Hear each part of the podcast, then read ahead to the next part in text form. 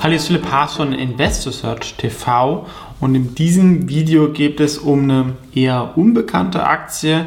Ähm, wer sich aber für Shop-Apotheke oder zu Rose interessiert, der sollte hier definitiv ähm, zuschauen, denn ich glaube, die kann langfristig recht interessant sein. Es geht um Pharmae, das ist die führende Online-Apotheke in Italien. Und ich habe auch einen recht positiven Bezug zum italienischen Aktienmarkt. Da gibt es nicht so viele Online-Player. Der Markt wurde, glaube ich, auch zehn Jahre nicht so angeschaut seit der Finanzkrise, ähnlich auch wie Spanien so für großen Investoren. Und da gibt es manchmal ganz gute Chancen und auch eine meiner besten Aktien der letzten zehn Jahre. Die Gruppe Muti Online ist ja auch so ein ähnlicher Anbieter, die jetzt, wir sehen es auch hier, produktseitig jetzt nicht on the edge sind, also super modern, aber halt in ihrer Nische da ganz gut funktionieren.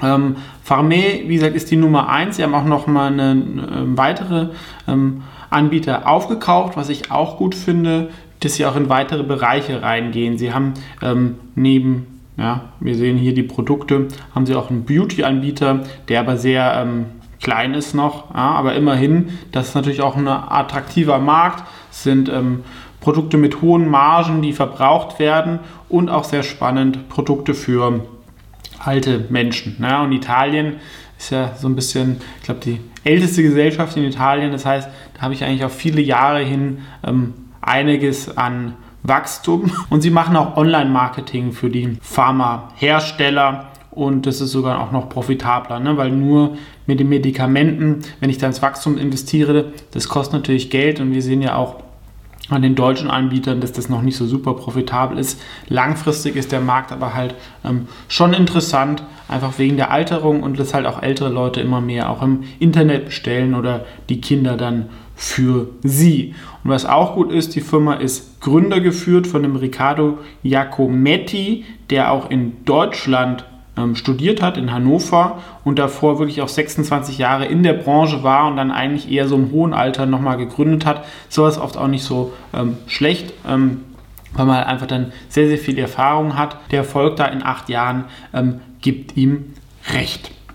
Gehen wir mal in die Präsentation rein. Ja, Sie haben auch noch physische Läden, das ist wahrscheinlich aus der rechtlichen äh, Sicht wichtig. Hier sehen wir die fünf Anbieter und das alles, ja, was würdest du schätzen, was so eine führende Online-Apotheke in Italien aktuell an der Börse wert ist?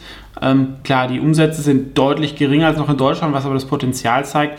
Wir haben eine Marktversicherung von 65 Millionen ja, bei Umsätzen schon von 120 bis 140 Millionen und eine Profitabilität. Das PE-Ratio hier ist ähm, falsch, also sie sollten schon so eine Million dieses Jahr machen, vielleicht zwei nächstes Jahr was das Risiko halt auch nach unten ein bisschen ähm, senkt. Ja, das ist diese Online-Marketing-Agentur. Das ist natürlich jetzt nicht so das super interessante, aber gerade in der in dem Zusammenspiel ähm, mit den Branchenvertretern und den Kunden und einem eigenen Online-Shop macht sowas natürlich Sinn. Sie nennen es hier Co-Market Revenue von immerhin 3 Millionen in den ersten neun Monaten, was auch noch ähm, stärker wächst als der Gesamtmarkt. Und viele E-Commerce-Anbieter sind ja durch Corona, gerade auch, sag ich mal, im Healthcare-Bereich nach unten gegangen oder das Wachstum stehen geblieben. Hier ging das Wachstum weiter und die Profitabilität konnte ausgeweitet werden. Ja, das ist ein bisschen anders als bei vielen anderen E-Commerce-Anbietern, was auch ähm, positiv ist.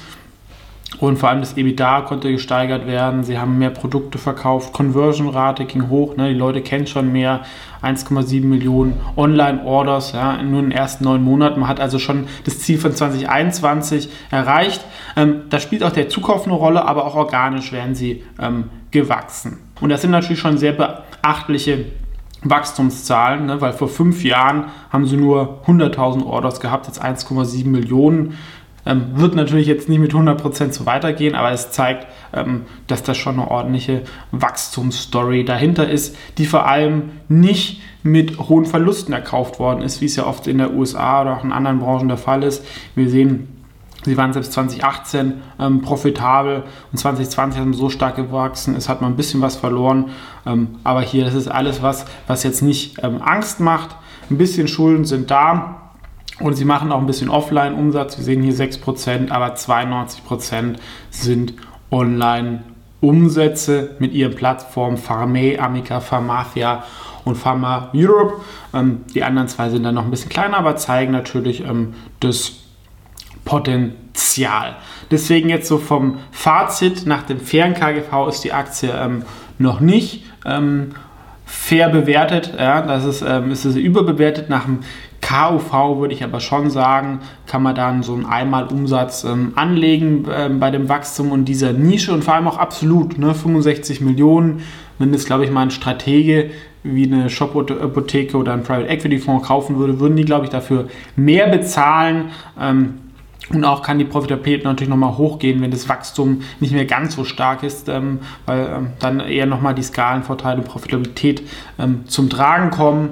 Ja, ein faires KGV von 20 ja, sicherlich hier angebracht, wenn im eingeschwungenen Zustand. Und ähm, gerade die absolute Bewertung mit Übernahmefantasie, mit der ähm, Rückenwind vom Markt für viele, viele Jahre. Und das ist eine Aktie wahrscheinlich auch sehr ähm, overlooked, also unbekannt ist aus Italien, macht die Aktie interessant. Ja, aber nach ganz kurz der Hinweis, ich habe indirekt eine Mini-Position hier in Farme, daraus können sich Interessenskonflikte ergeben. Das hier ist keine Anlageberatung oder Anlageempfehlung, ähm, aber wollte ich nur mal kurz vorstellen, vielleicht für den einen oder anderen interessant oder sonst kann man sowas natürlich auch indirekt über den Fonds machen. Vielen Dank fürs Zuschauen und bis zum nächsten Mal.